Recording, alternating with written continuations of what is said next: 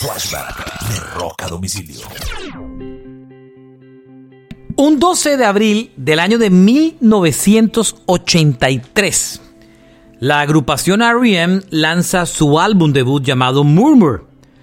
Murmur se convierte en uno de los discos más respetados de la década de los 80, especialmente en el género de la música alternativa. Cuando la década terminó, Murmur se consideró por revistas como Rolling Stone como uno de los grandes discos de la década. Ahí nació el fenómeno de REM, que no solo terminó con Murmur, comenzó con Murmur, considerado uno de los mejores discos debut de la historia del rock. Siguió en la década de los 80, los 90 y el 2000.